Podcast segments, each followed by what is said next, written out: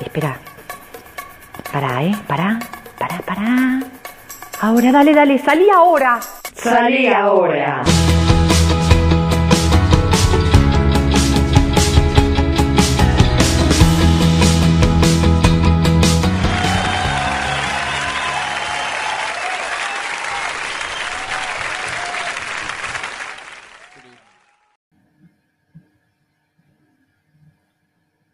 Partir en cuerpo y alma. Partir. Partir. Deshacerse de las miradas, piedras opresoras que duermen en la garganta. He de partir. No más inercia bajo el sol. No más sangre anonadada no más formar fila para morir. He de partir, pero arremete, viajera.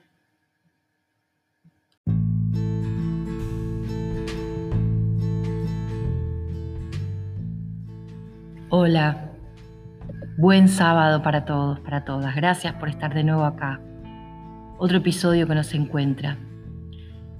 Esta vez con un orden distinto, empezamos con una obra. Empezamos con La Última Inocencia, de Alejandra Pizarnik. Ella es la protagonista de este episodio. Qué hermosa es la poesía, ¿no? Qué, qué capacidad tienen los poetas y las poetisas de, con bellas palabras, hermosamente entrelazadas, de un modo tan distinto a la prosa, eh, poder reflejar aquellas cosas hasta las más cotidianas de nuestra vida. Los, sentimientos, los dolores, las, penas, las, eh, las, felicidades más inmensas. Eh, lo dicen todo de una manera que, que atrapa y por eso me encanta la poesía. Bueno, Alejandra Pizarnik es una, poetisa argentina que desde que tuvo sus inicios en el estudio de, de la literatura y cuando comenzó a, cursar filosofía y letras, desde un primer momento se vio completamente seducida por el surrealismo, ¿no? Y entonces podemos decir que es la, marca de, de su trabajo. Eh, pero vamos un poquito antes. Alejandra nace en Avellaneda. en Avellaneda, un 29 de abril de 1936. Nace en una familia que estaba conformada por inmigrantes rusos. En Avellaneda eh, asistió a la Escuela Normal Mixta de Avellaneda. También tuvo estudios de pintura, estudió con un pintor también de corriente surrealista, también estudió periodismo y eh, se mm, va hacia París, ¿sí? deja Argentina y se muda a París en el año, ya les cuento, entre 1960 y 64 vivió en París. Trabajó en distintas revistas, hizo traducciones de arte y ahí conoció a todo el ambiente intelectual de la época. Eh, antes de seguir contándoles un poco más, los voy a dejar con la segunda obra de este capítulo, que se llama Sous la nuit, bajo la noche. Escuchen qué belleza.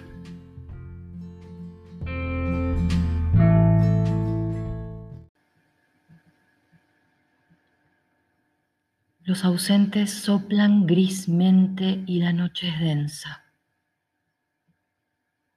La noche tiene el color de los párpados del muerto. Huyo toda la noche. Encauso la persecución y la fuga Canto un canto para mis males, pájaros negros sobre mortajas negras.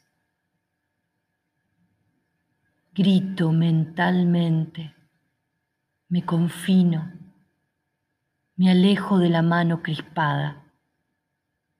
No quiero saber otra cosa que este clamor, este resolar en la noche, esta errancia este no hallarse.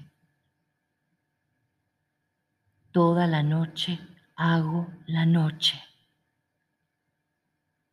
Toda la noche me abandonas lentamente como el agua cae lentamente.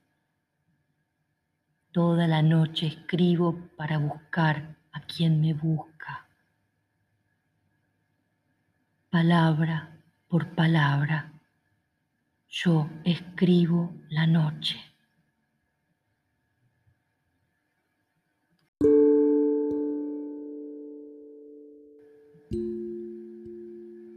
Qué belleza y, y qué duro también, ¿verdad? Qué duras esas palabras que reflejan el espíritu tan, tan entristecido de esta, de esta poetisa. Em, les contaba sobre Alejandra. En 1955 publicó su primer libro de poemas, se llama La tierra más ajena. Y les contaba sobre París. Y allá ella tuvo la oportunidad de hacerse amigos, por ejemplo, de Octavio Paz, el mexicano, o de Julio Cortázar. Julio Cortázar y su mujer, eh, estando ya en París, la ayudaron mucho, según pude encontrar, Alejandra. Reconocían en ella una, inestabilidad emocional muy grande y trataron de, sostenerla y acompañarla. Em, Alejandra siempre tuvo un contacto muy cercano con las anfetaminas desde muy joven, desde muy pequeña por una tendencia a engordar que la hacía débil en ese punto, ¿no? Y siempre recurría a las anfetaminas. Y en un momento necesitó ser internada en, en el Hospital Pirovano, un hospital psiquiátrico de Avellaneda. Y encontré algo que le escribió Julio Cortázar en una de las cartas que le enviaba en esos meses, de internación. Y se los voy a compartir. Julio Cortázar le dice, el poder poético es tuyo, lo sabes, lo sabemos todos los que te leemos. Y ya no vivimos los tiempos en que ese poder era el antagonista frente a la vida. Y está el verdugo del poeta. Los verdugos hoy matan otra cosa que poetas. Ya no queda ni siquiera ese privilegio imperial, queridísima. Yo te reclamo, no humildad, no obsecuencia, sino enlace con esto que nos envuelve a todos. Llámale la luz o César Vallejo o el cine japonés. Un pulso sobre la tierra, alegre o triste, pero no un silencio de renuncia voluntaria.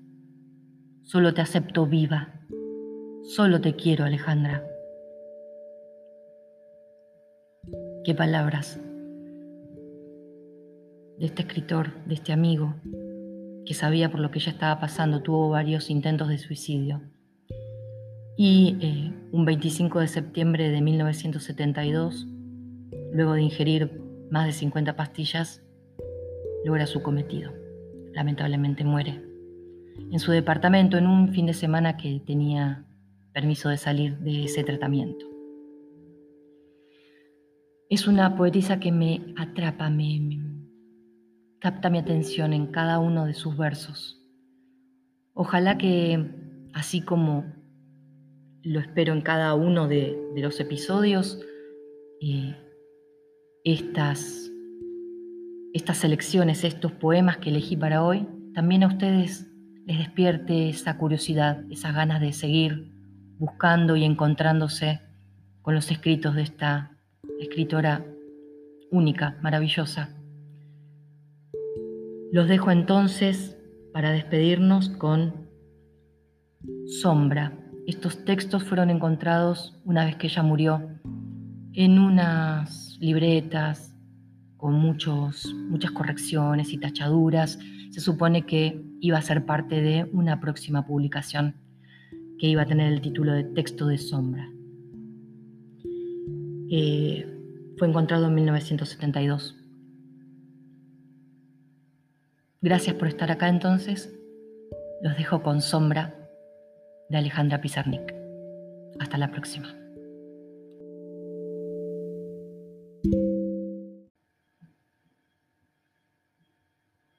Solo buscaba un lugar más o menos propicio para vivir. Quiero decir, un sitio pequeño donde cantar y poder llorar tranquila a veces. En verdad, no quería una casa. Sombra quería un jardín. Solo vine a ver el jardín, dijo. Pero cada vez que visitaba un jardín comprobaba que no era el que buscaba, el que quería. Era como hablar o escribir. Después de hablar o de escribir siempre tenía que explicar, no, no es eso lo que yo quería decir.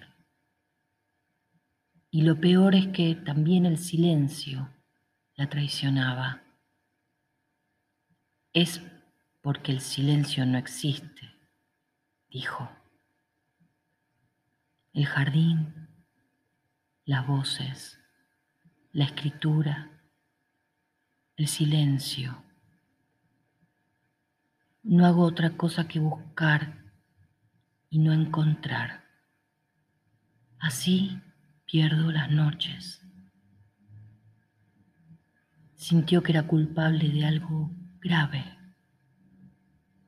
Yo creo en las noches, dijo, a lo cual no supo responderse. Sintió que le clavaban una flor azul en el pensamiento, con el fin de que no siguiera el curso de su discurso hasta el fondo. Es porque el fondo no existe, dijo. La flor azul se abrió en su mente. Vio palabras como pequeñas piedras diseminadas en el espacio negro de la noche. Luego pasó un cisne con rueditas con un gran moño rojo en el interrogativo cuello. Una niñita que se le parecía montaba el cisne. Esa niñita fui yo, dijo Sombra. Sombra está desconcertada. Se dice que, en verdad, trabaja demasiado desde que murió Sombra. Todo es pretexto para ser un pretexto, pensó Sombra asombrada.